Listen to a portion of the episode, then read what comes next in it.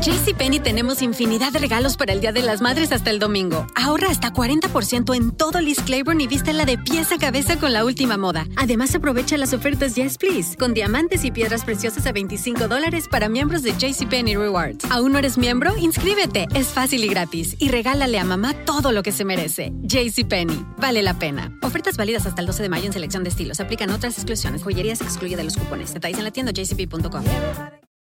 Lucero junto a José Ron protagonizan El Gallo de Oro. Gran estreno miércoles 8 de mayo a las 9 por Univisión. Y de las mejores. Hola, soy Borja Voces y te doy la bienvenida al podcast de Edición Digital. Con muchísimo gusto, Carolina Sarasa en este ya. A continuación escucharás las noticias más importantes del día. Bueno, y comenzamos justamente con la polémica que ha causado tanta, pero tanta indignación. Y es que un juez en México dejó en libertad a un hombre acusado de haber asaltado sexualmente a su sobrina de apenas cuatro años. Su madre estalló en contra del magistrado exigiéndole que le crean a su hijita. Y es que se habría presentado evidencia de que este sujeto sí tocó indebidamente a esta menor de cuatro años. Y fíjate, porque aunque el juez en México sí reconoció que el abusador habría tocado de manera inapropiada a su sobrina, sin embargo justificó que lo iba a absolver porque la niña no supo explicar en detalle cómo habría ocurrido la agresión ese día. Recordemos que la menor en ese momento tenía cuatro años de edad. Nos vamos directamente hasta México. Tremenda polémica. Eduardo, muy buenas tardes.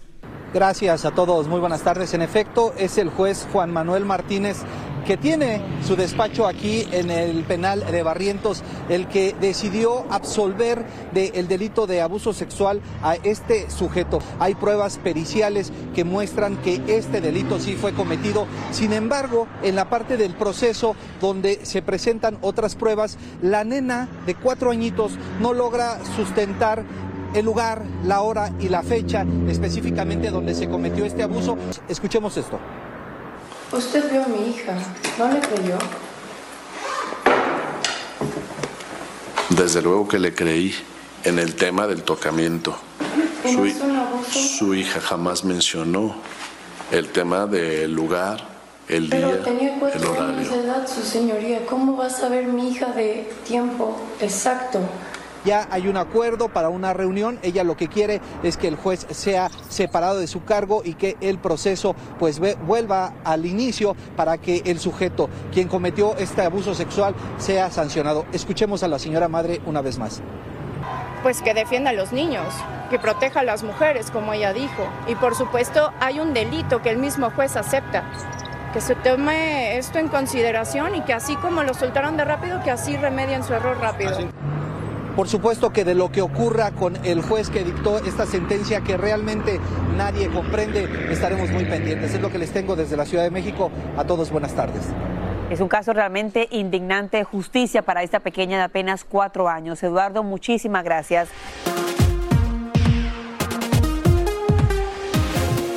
Y bueno, seguimos con más polémica, pero aquí en Estados Unidos, en Arizona, les cuento, un proyecto de ley busca legalizar el asesinato de inmigrantes que traspasen propiedad privada. Por ejemplo, el patio de una casa, un rancho, como regularmente ocurre en la frontera. La polémica norma modificaría una ley vigente conocida como la doctrina Caso Castillo, la cual admite el uso de la fuerza letal para quienes invadan territorios ajenos. La gobernadora de ese estado, que es demócrata, Katie Hobbs, dijo que estaría vetando esta ley si es aprobada. Y en la Gran Manzana, su alcalde Eric Adams estaría dispuesto a modificar las leyes Ciudad Santuario. Esto ante los recientes crímenes cometidos presuntamente por la comunidad indocumentada. El funcionario dijo que los culpables de ciertos delitos graves deberían ser arrestados por autoridades locales y a su vez reportarlos a ICE para que sean deportados.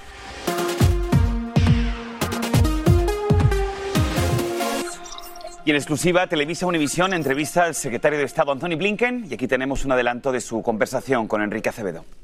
bipartisan bill in, Congress that increased uh, border security uh, funds to a record level, but neglected to include any meaningful resources to fight the root causes of migration, something your State Department has talked a lot about, the importance of fighting the root causes of, of migration. Do you think that's the right strategy, focusing so much resources on the border and not as, as much on, on the root causes? One of the biggest drivers we know is a lack of basic economic opportunity in so many countries. So we have to try to build that up to generate more private sector investment. And we've got about almost $4.5 billion of additional resources invested. Now, it takes time for that investment to turn into job opportunities, but it's happening. We can see that. At the same time, we want to make sure that we're expanding uh, legal pathways to come to the United States for people who, who do want to come here. More and that's work exactly what visas. we're doing. Uh, more work visas, uh, family reunification.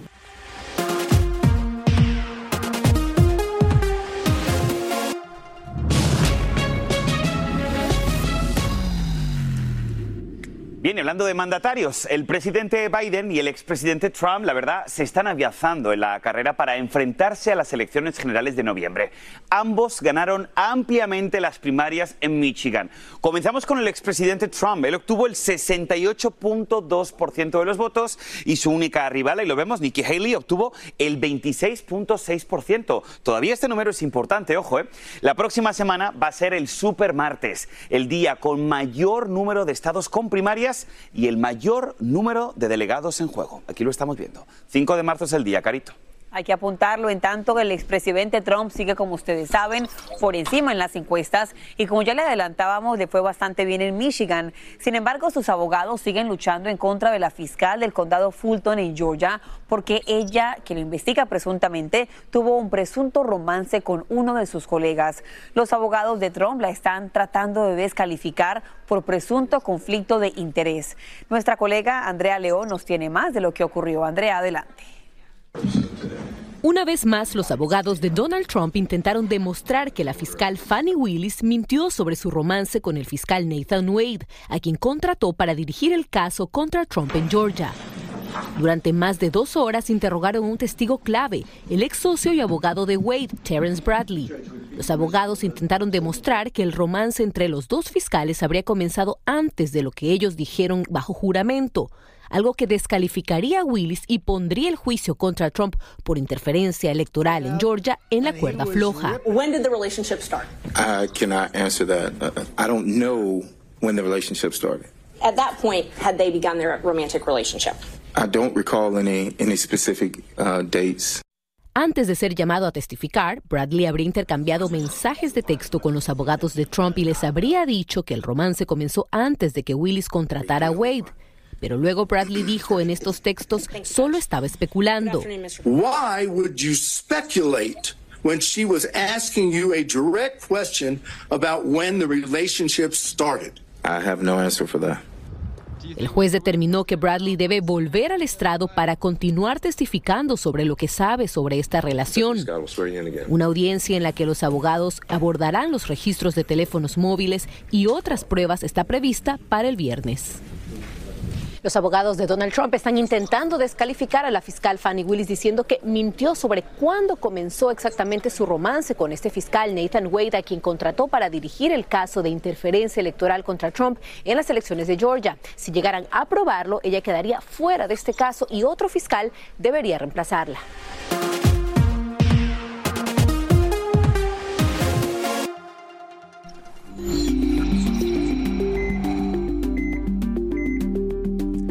Es el momento de ir con una noticia saludable. Miren, tomar unas cuatro o cinco tazas de café diarias dicen que reducen un 15% la mortalidad. Y además, consumir café de forma habitual produce una reducción del riesgo de desarrollar diabetes tipo 2. Hoy es mi día favorito, el día de nuestra cita con el doctor Juan Rivera y justamente le vamos a preguntar a él sobre el café porque aquí en la edición digital nos encanta el café, especialmente el que hace Juanito y tomamos como unas 5 o Sí, 6 al día, doctor. Un día es malo, un día es bueno, hoy parece que es bueno y que evita la diabetes. ¿Por qué, doctor? Mira, hay, hay muchos estudios que se han realizado sobre el café y hay algunos que son conflictivos, pero en general el café puro tiene muchísimos antioxidantes. Sin azúcar. Y sin azúcar, sin el sirop, sin... O sea, no el café como postre, que muchas de las personas lo ingieren, no, el café así eh, negro. Tiene muchos antioxidantes. Te puede ayudar para el cerebro, obviamente te da energía. Eh, hay estudios que eh, demuestran que disminuye el riesgo de diabetes tipo 2 en un 25%. Te puede ayudar eh, para tu hígado porque tiene mucho poder antiinflamatorio. Entonces, si te lo tomas bien, entre 3 a 5 copas al día es más o menos lo que está establecido que puedes utilizar. Hay personas que, por ejemplo, le puede dar acidez. Yo no me puedo tomar más de un café al día, me da acidez, entonces no lo hago. Hay personas que a lo mejor si se toman 5 o 6 tazas de café al día te sube la presión, pues entonces no lo hagas. Sentido común primero que todo. Pero los estudios sí demuestran que es beneficioso y yo sí creo que es beneficioso. Y eso es importantísimo porque muchos aquí en Estados Unidos, sobre todo los latinos, tomamos la famosísima colada o el típico café cubano. Eso No, no, no, olvídense. no, no. Yo- no estamos hablando de eso. ¿Por qué no les dices cuán pendiente yo estoy cuando tú te lo tomas? Sí, tiene toda la razón. Siempre el otro Juan me dice, ¿Otro, otra colada más, Siempre dice, Borja. es la última y luego mañana pide dos. Exacto, es que tienen, o sea, el azúcar, el problema es el azúcar. Cuando estamos hablando de los estudios científicos, estamos hablando realmente del café negro. Además de la cafeína, el café, por ejemplo, tiene muchos otros beneficios. Tiene el extracto de café. Se ha demostrado, por ejemplo, que es bueno para la memoria, para la disminución de demencia. Entonces no es solo la cafeína del café, sino la fruta del café también tiene otros beneficios. Bueno, pues doctor Juan, cuando salgamos de aquí entonces, cita con doctor Juan la próxima vez con un cafecito. Pero, pero, Pero nada de azúcar. Pero sin Exactamente. azúcar, no, no, ese es un café poco divertido, doctor. No, yo veo Muchísimas muchas gracias. personas se toman su expreso así, negrito. El Eso está de moda. No, bueno, eso es saludable. ¿Y coladas cuántas? ¿Café cubano cuánto me recomiendas? Eh, eh, yo no, o sea, siempre y cuando no tenga todo ese azúcar, hermano. Bueno, ok. Cola- Juanito, colada sin gracias. azúcar la próxima vez. Gracias, Doc. De nada. Este es el podcast de Edición Digital, con noticias sobre política, inmigración, dinero, salud y mucho más.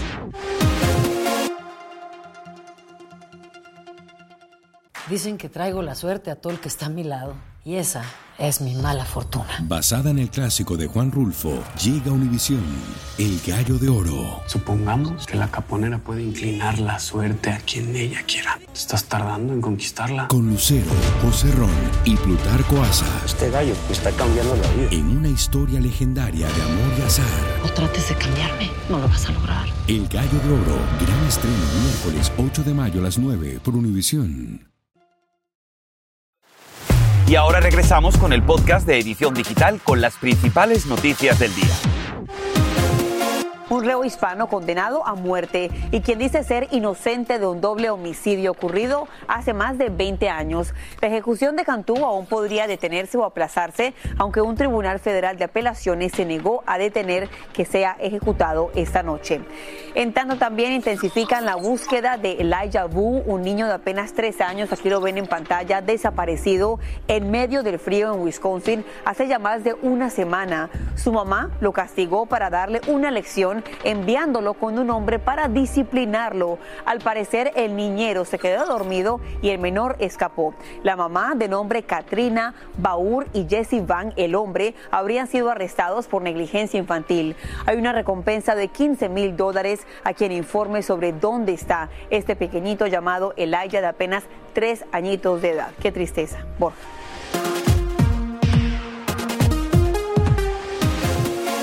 Cambiamos de información y te advertimos que la siguiente historia es fuerte. Se reveló el video grabado por el timbre de la casa de un hombre que le confesó a su pareja que le disparó y mató a su propio hijo de 21 años.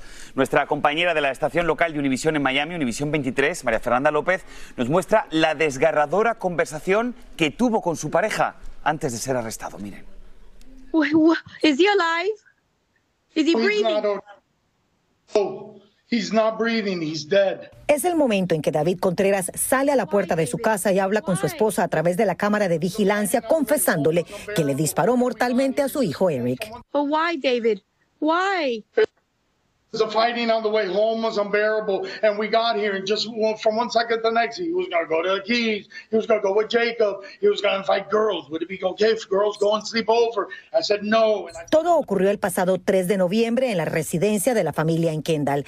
Eric tenía 21 años, estudiaba en la Universidad Internacional de la Florida y pertenecía a una fraternidad. Quienes lo conocían aseguran que era carismático y alegre. Julie heard you. Julie heard you. I'm sorry. Se ve además como David, de 52 años, le pide a su esposa que llame al 911. It's not your fault, Odie.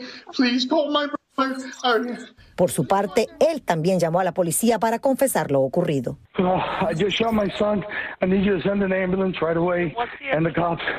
107, 10703, Southwest 84th Avenue.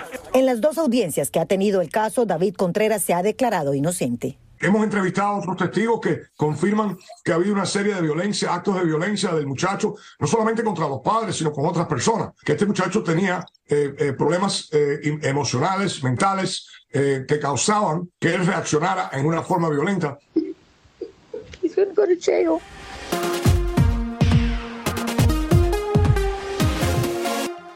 Y miren, un terrible error de una abuelita hispana preparando unos buñuelos tuvo un trágico final. Asunta Tejerina, de 81 años, murió intoxicada junto a sus dos hijos y su nieta de 9 años cuando confundió unos productos químicos entre los ingredientes de los buñuelos. Y es que sin quererlo se envenenó la abuela y también otros cinco miembros de su familia residentes en Santa Cruz, Bolivia. Todos fueron hospitalizados, pero lamentablemente cuatro de ellos murieron y dos se recuperaron.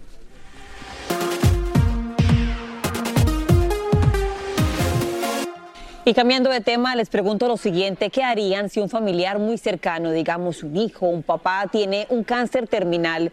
¿Pedirías asistencia para evitarle más sufrimiento y dolor? Les cuento que en Illinois pronto podrían legalizar la ayuda médica para morir, esto por la insistencia de una mamá hispana que su hijo sufría un cáncer terminal y desafortunadamente pues perdió la vida. Y hoy nos conectamos con ella, con Nilsa Centeno, la madre de Miguel Carrasquillo, para que nos cuente un poquito más sobre esta petición de ayuda para morir que su hijo no pudo obtener.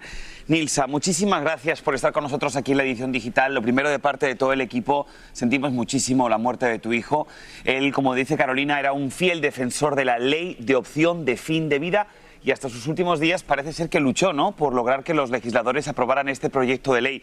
Me gustaría preguntarle, doña Nilsa, ¿cómo recuerda esos momentos de lucha de su hijo? Fue bien fuerte, fue bien triste, doloroso. Es mi único hijo, tenía apenas 35 años de edad. Cuando fallece, luchamos, pero realmente económicamente no nos podíamos mudar a un estado que aquel entonces era Oregón, que tenía aprobada la ley. Pues nada, de lo que hizo fue por lo menos que lo escuchara para crear conciencia de cuán importante es Y para, para crear conciencia, de verdad que es eh, muy triste pensar en que una mamá, ¿no? Yo tengo en mi casa dos niñitos y pensar que le damos la vida a estos hijos y pensar que también nos toca vivir durante nuestro tiempo en esta tierra y tal vez pensar que debemos ayudar a acompañar a nuestro hijo a que tenga una muerte digna. ¿Qué, qué cree usted que diría su hijo si finalmente se pasa esta ley y se permite que una persona en tanto dolor pueda perder la vida de una forma digna? ¿Qué diría él? Porque al principio se me hacía bien difícil yo acompañarlo, inclusive aceptar, pero al pasar de los días y ver cómo se deterioraba, él mismo me decía, mami, esto es vida, porque no es vida para mí. Realmente a él le gustaba bailar, no podía hacerlo, no podía ya disfrutar de las fiestas. Y sí, él estaría feliz, feliz. Y Lisa, definitivamente yo creo que hay muchos detractores, pero me gustaría que usted aprovechara las cámaras de la edición digital para hablarle de corazón a corazón a otra madre. Usted, como madre, ¿qué sintió cuando tuvo que luchar con su hijo para acompañarle a tener una muerte digna? De madre a madre, ¿qué le diría a otra madre que está en contra de esa ley? Pues yo le diría a esa mamá que le permita, que le permita descansar a ese hijo y si tiene la opción de morir con dignidad, que lo haga, porque realmente es un regalo para él, es un regalo para todos, porque aunque lo perdamos físicamente, emocionalmente, uno lo conserva, porque yo mi hijo los- lo llevo conmigo, lo lloro cuando tengo que llorarlo, porque realmente este es un amor eterno. Pues Nilsa, muchísimas gracias de verdad por haber estado con nosotros conectada aquí en la edición digital. Le deseamos muchísima suerte en su reclamo y de verdad que sí, que ojalá que Miguel desde donde esté esté muy orgulloso de todo el trabajo y el esfuerzo que usted está haciendo en esta noble labor. Le mandamos un fuerte abrazo para usted. Gracias por su tiempo. Gracias, Nilsa. Un abrazo. El inteligencia artificial está cada día generando y ganando más terreno en la atención de la salud y también en varias industrias, no deja de ser también una seria amenaza para la población. Fíjate, Carito, es que hay que escuchar este dato. Los delincuentes solamente necesitan tres segundos de tu voz para poder clonarla y hacer sus fechorías, como ya le ha ocurrido a líderes políticos, a figuras públicas e incluso hasta periodistas. El del Toro ha investigado sobre el tema, miren. Hola, ¿qué tal? Soy Aileen del Toro. Bueno, en realidad soy la gemela digital de Aileen, creada a través de la inteligencia artificial. Me veo exactamente igual a ella. Saber diferenciar entre la realidad y lo que está creado por la tecnología cada día se vuelve un reto mayor, que sí, es fascinante, pero también puede generar graves resultados, como le pasó al periodista Jorge Ramos. Y es que publicidad engañosa de él está circulando en Facebook e Instagram. Están usando mi voz y mi imagen para sacar provecho y no sé quiénes son, Aileen. No tengo ni la menor idea de quiénes son. Los estadounidenses han perdido la cabeza por no aceptar dinero gratis del gobierno. ¿Y qué te dicen los abogados, tú que te has asesorado con ellos? Que es casi imposible dar con ellos. Escucha esto, un cibercriminal necesita solo tres segundos de cualquier voz para duplicarla. Y engañar a alguien con la falsa es muy fácil con las decenas de apps que hay en línea. Pero quisimos ir un paso más allá y le llamé a mi esposo para ver si caía en la trampa. Hola, guapo. ¿Crees que puedas llevar a Bastian al parque un rato mañana? Ese no eres tú, guapa. ¿Por qué no creíste que era yo? Sí se parece la voz, si, eres, si es tu voz, pero tú no hablas así. Mi esposo no cayó porque me conoce bien, pero ¿qué pasa cuando no? Como por ejemplo un banco, un hospital, una aerolínea.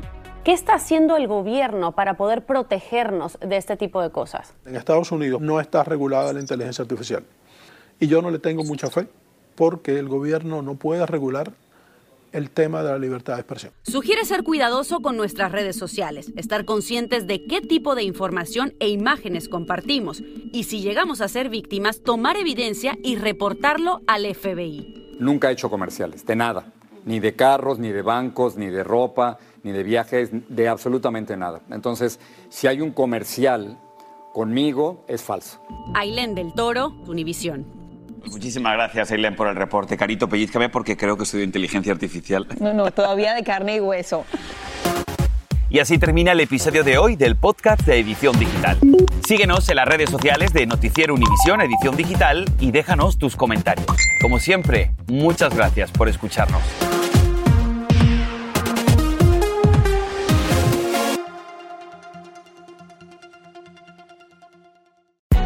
Hay gente a la que le encanta el McCrispy y hay gente que nunca ha probado el McCrispy. Pero todavía no conocemos a nadie que lo haya probado y no le guste. Para pa pa pa.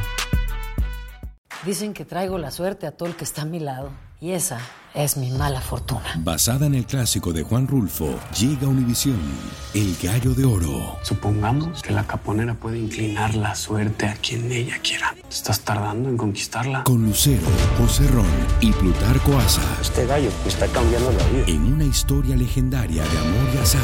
No trates de cambiarme, no lo vas a lograr. El Gallo de Oro, gran estreno miércoles 8 de mayo a las 9 por Univisión.